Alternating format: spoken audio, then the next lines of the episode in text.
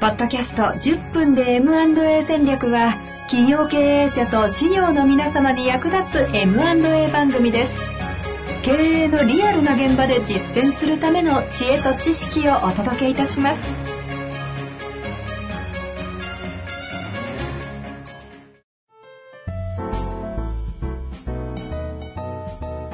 こんにちは、遠藤和樹です。白川正義の10分で M&A 戦略。白川さんよろしくお願いいたします。はい、よろしくお願いします。さあ、ということで、今日も行きたいと思いますが、まあ、毎日怒涛の日々を送っているのはも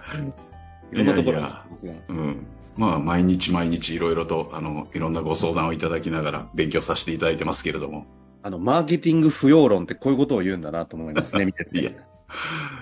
でもやっぱね、あの、この小規模の第三者承継っていう仕事はやっぱこう、一個一個全部、やっぱりこう、なぜそうしたいのかとか、どういうふうにするのかっていうのがもう違うからですね、あパターン化できないっていうのはよく言うんですけど、はいはい。そういう意味ではもう毎回が真剣勝負で勉強になりますよね。100%金太郎飴が通用しない世界ですもんね。うん、まあ、やろうと思えばできちゃうんだろうけど、多分うまくいかないでしょうね、そうやっちゃうと。金太郎飴 MA。次やめて型ほしい にはめちゃう。うんこういう型にはめちゃえばいいんじゃないか、うんパターンでやると多分うまくいかないですね。まあ、そんな中ではありますけども、今日のテーマ。ええ。そうですね。今日はその、ちょっとあの皆さんに時期的にもうちょっと早くお話できたらよかったかなと思うんですけど、あの、事業承継引き継ぎ補助金の今、あの、公募が8月10日期限だから、あんまりもう皆さんこれ聞いていただいてて余裕がないかもしれないんですけど。そうですね。2、3週間余力あるかもしれない。かもしれないそう、でも間に合わなくはないし、あの、情報をちゃんと追いかけておいてもらったら、今回があの、令和4年度の、えー補正予算の第6次公募になるんで、うんうんあの、もしかしたらまた予算が少し未消化部分が残れば第7次もありえなくはないので、よく見ておいてほしいなという気はするんですけど、ど。はいちょっと。これについて皆さん知っておいてもらいたいなと思っていて、なんでかというと、このお話僕あの現場ですると結構知らない方多いんですよね、このあのあ補助金のことを。やっぱそうなんですね。うん。で、なんでかというと、そもそもこう積極的にあんまりこう伝える人がいない。うんで、経営者の方も自分で補助金とかの情報を取りにはなかなか行かないじゃないですか、当然忙しいから。大体税理士の先生とかに教えてもらってとかですよね。ええそう。なので、で税理士のせんあの、この、ね、MA をしようと思っているとか、第三者承継しようと思っているっていうことを積極的にやっぱり経営者の方も自分発信では言いにくいところがあるので、秘密裏でこういろいろ、うん、進んでいくから、そうすると、情報発信すれば向こうから返ってくるっていうことはあり得るんだけど、なかなかその、うん、経営者の方からも情報発信しにくい分野にもなるからですね、なかなかこう、知らない方が多いっていう、そういう事情があるんだと思うんですよ。うん。で、金額的にも、あんまり大きくはないんですよね、補助自体が。うん。だから、えっ、と、物補助とかね、あの、ものづくり補助金とか、事業再構築補助金とか、数千万の補助金になるんで、そうはい。はいすると、うん、あの、えっ、と、中小企業診断士さんとか、積極的に、あの、情報発信して、で、あの、そういう支援をして、うまくいけば成功報酬をもらうっていうパターンで、あの、事業の方から情報を積極的に発信するっていうことがあるんですけど、うんうん。この、あの、事業引き継ぎ補助金、あの、は、あの、数百万なんですよね。上限が600万とか800万とか。なので、なかなかこれを、うん、事業が積極支援して、成功報酬もらっても、あんまり大きな期待ができないっていうのもあって。補助金にしては確かに結構ちっちゃめですそうね。。ええでも逆に言うと、あの、非常になんていうか、かゆいところに手が届くような補助金でもあるので、コンテンツ自体は本当によく、あの、あ、こういうのがあると助かるなっていうケースは非常に多いと思うんで、あの、知っておいてもらいたいところではあるんです。その第三者承継考えている。特にあの、スモールディール、うんの、あの、小さな会社の、これは第三者承継だけじゃなくて、親族内承継でも、あの、事業引き継ぎっていうカテゴリーの中に入りますから、使えるので、なるほど。じゃあ、ええ MA よりも本当にその承継引き継ぎ関連での、そうです、そうです。ええ。代表者を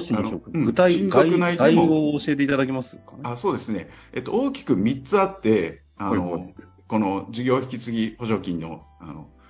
えー事業承継引き継ぎ補助金ですね、正確にはね。これはいネットで検索してもらったら出てくるんで、事業承継引き継ぎ補助金。すごく見やすい、あのそうそう、今ね、本当にあの、中小企業庁とか、あの、こういうページ、きれいに本当に見やすく作ってくれてますよね。うんうん。なので、あんまり専門家が必要ないんだと思うんで、ごご自身であとは取りに行ければ、あの、動画とかもあって説明しっかりしてくれてますから、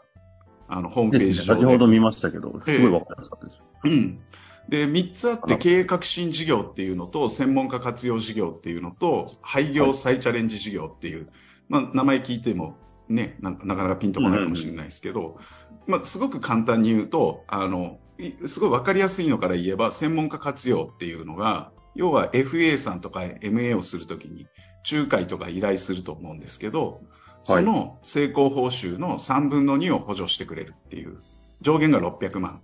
ですね。なるほど。じゃあまさに白川さんたちに支援してもらうとこの3分の2補助と。そうそう。なのであのえっ、と、すただ、売り手と買い手両方支援してもらえるんですけど、すえっ、と、3分の2なのか2分の1なのか、買い手が多分3分の2で、売り手が2分の1かな。あ、なるほどね。うん、っていう違いもちょっとちょっとあるんですけど、まあでも補助金なので、これもらって、うん返さなくていいわけですから、絶対申請はした方がいいですよね。なので、そうなんだはいはい今まさにあの MA 考えてるんだよねっていう方は、あの絶対これはあの使った方がいい。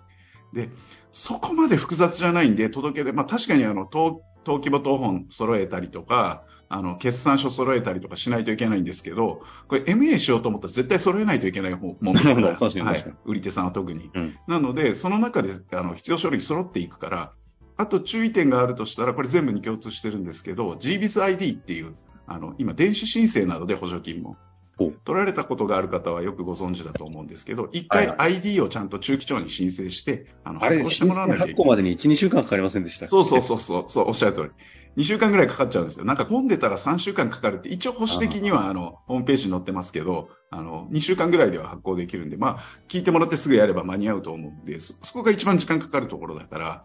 あの、もしやろうと思ってる方はこれ聞いてすぐ GBizID の、まだ発行ししてもらってない方はすぐ届け出した方がいいかなと思いますけど。なるほど。これは専門家活動ですね。ええ、それが専門家活用。あとは経営革新事業っていうのが、これが、えっと、どちらかというと PMI、あの、ポストマージャーインテグレーション、M&A した後に、あの業績をさらに改善していくために設備投資をするとか、あの、まあ、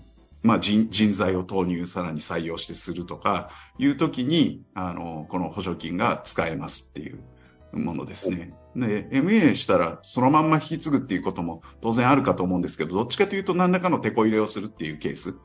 特に、うん、最近であれば、インボイス制度対応のための経理システムを入れるとか、電電子帳簿保存に対応するとか、そういったところもああったりすると思うんで、うん、その辺も視野に入れつつ、なんとなく財団の方針とちょっと近しいものがあるというか、その案件が決まるのところだけじゃなくて、その後の PMI のところもちゃんとそうですね。うん。支援するっていうえ意味なんですね。そう、そういうところを考えると、この経営革新事業っていうのも、すごくあの使い勝手がいいというか、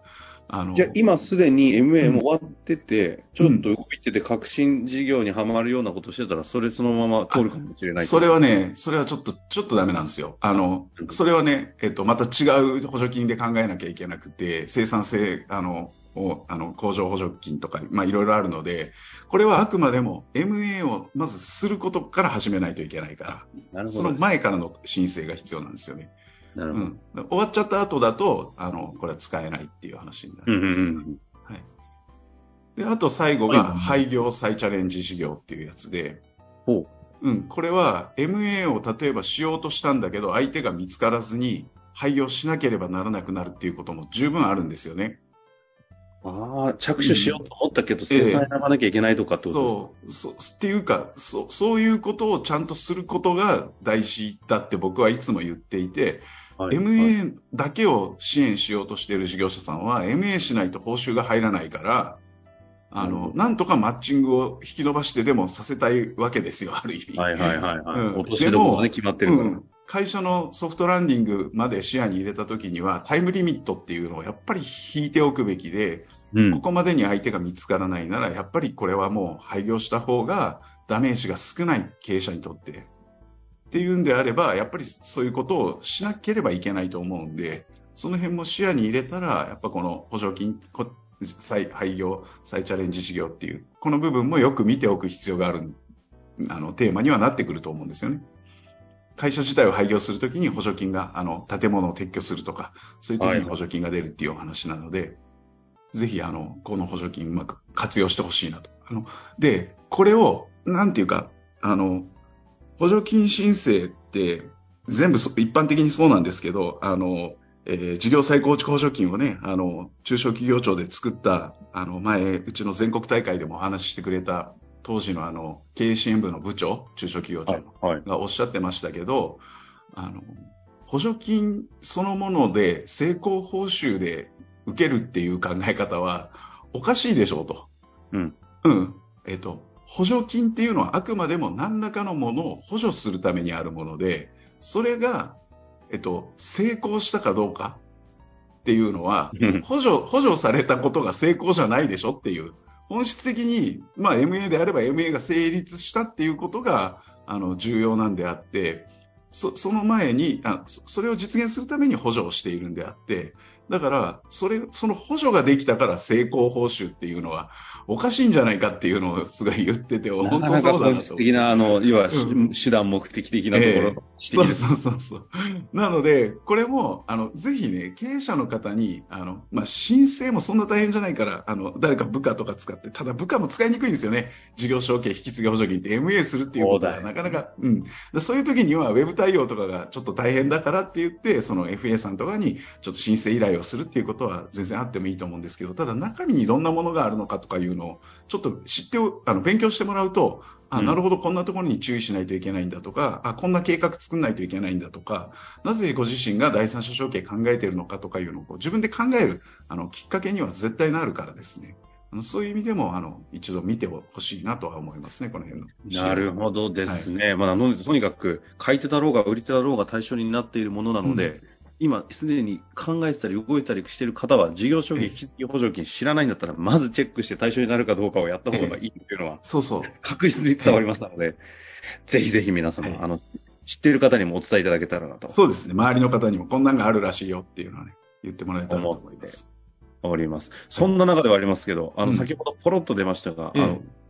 インボイス。ああ、インボイス。はいはいはいはい。の、いや、継いだ後に、インボイス制度が全然導入できるような状態じゃない時とかに、先ほどの使えるとかって話ですよね。ええ。ってなってくると、今やっぱりインボイスの話で結構。ああ、そうですね。そうですね。インボイス制度は、やっぱりこう、えっ、ー、と、MA して引き継いだ後の経理のシステムとかを考えていくのに、あの、引き継ぐ、まあ、譲る方は、